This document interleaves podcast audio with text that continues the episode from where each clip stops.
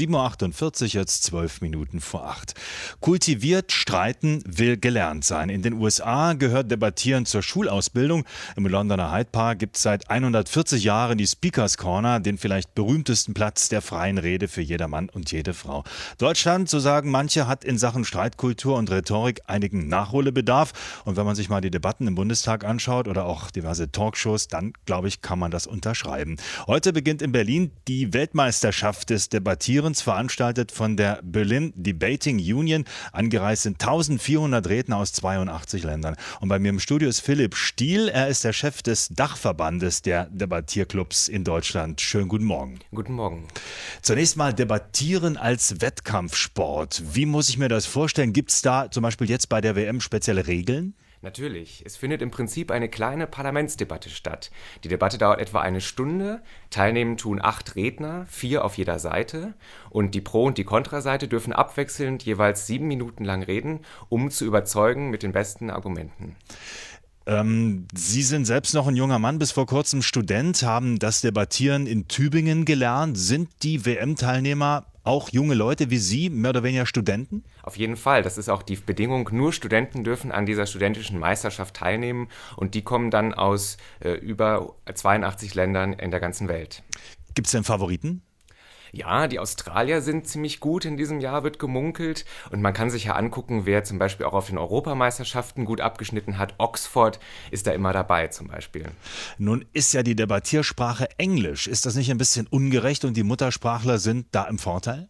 Das stimmt, das wäre auch der Fall. Und deshalb gibt es auf dieser WM drei Kategorien. Es gibt eine offene Kategorie, da kann jeder teilnehmen. Und dann gibt es eine Kategorie, die ist für diejenigen, die schon mal ein bisschen im Ausland waren oder auf einer englischen Schule. Und dann gibt es es noch eine Kategorie für diejenigen, die bisher noch nicht die Chance hatten, Englisch mal im Ausland oder in einem englischsprachigen Land zu lernen. Also da sind dann diejenigen unter sich, die vielleicht nicht so super Kenntnisse haben und da kann man auch, wenn man, ähm, sagen wir, Alltagsenglisch spricht, da auch was gewinnen, wenn man gut ist. Genau, auf jeden Fall. Denn wir wollen ja nicht, dass es ein Wettbewerb der Sprache ist, sondern ein Wettbewerb der besten Argumente und da soll ja jeder mitspielen können. Wie sieht es denn mit den Themen aus? Wer sucht die raus? Äh, sind das politische Themen? Sind das vielleicht auch Alltagsthemen? Das sind Themen aus dem ganzen Spektrum der, würde ich sagen, politischen Kultur, der Gesellschaft.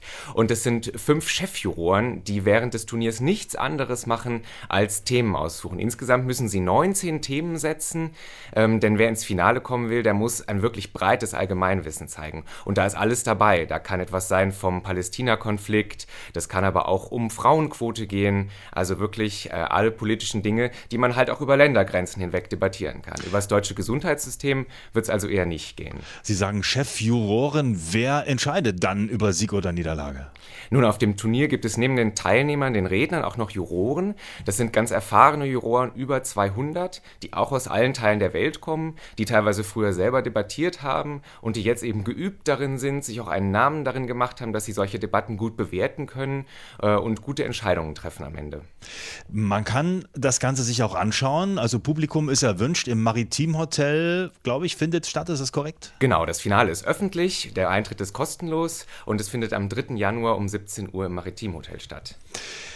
Deutschland, ich habe schon gesagt, äh, wird von vielen so eher als ein Land betrachtet, in dem das Debattieren nicht so toll ist. Die Tradition ist natürlich auch nicht so wie zum Beispiel eben in Großbritannien oder in anderen englischsprachigen Ländern.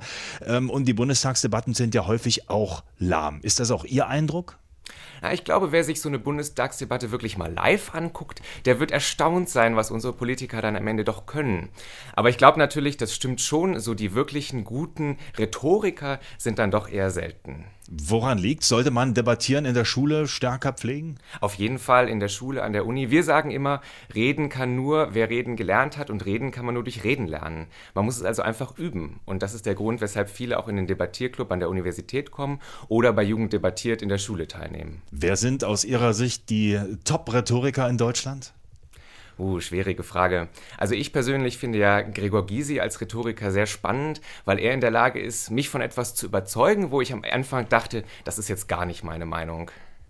Gut, dann wollen wir mal schauen, äh, was die jungen Debattierer in Berlin bei der Weltmeisterschaft im Debattieren zustande bringen. Das war Philipp Stiel, der Präsident des Dachverbandes, hat eine Menge zu tun. Ungefähr 1400 Leute kommen, die müssen alle untergebracht werden, die Veranstaltungen müssen organisiert werden. Und heute geht's los bei der Debattier-WM, wenn Sie Lust haben, dabei zu schauen. Am 3. Januar ist das Finale. 7.53 Uhr jetzt, sieben Minuten vor 8 Inforadio vom RBB.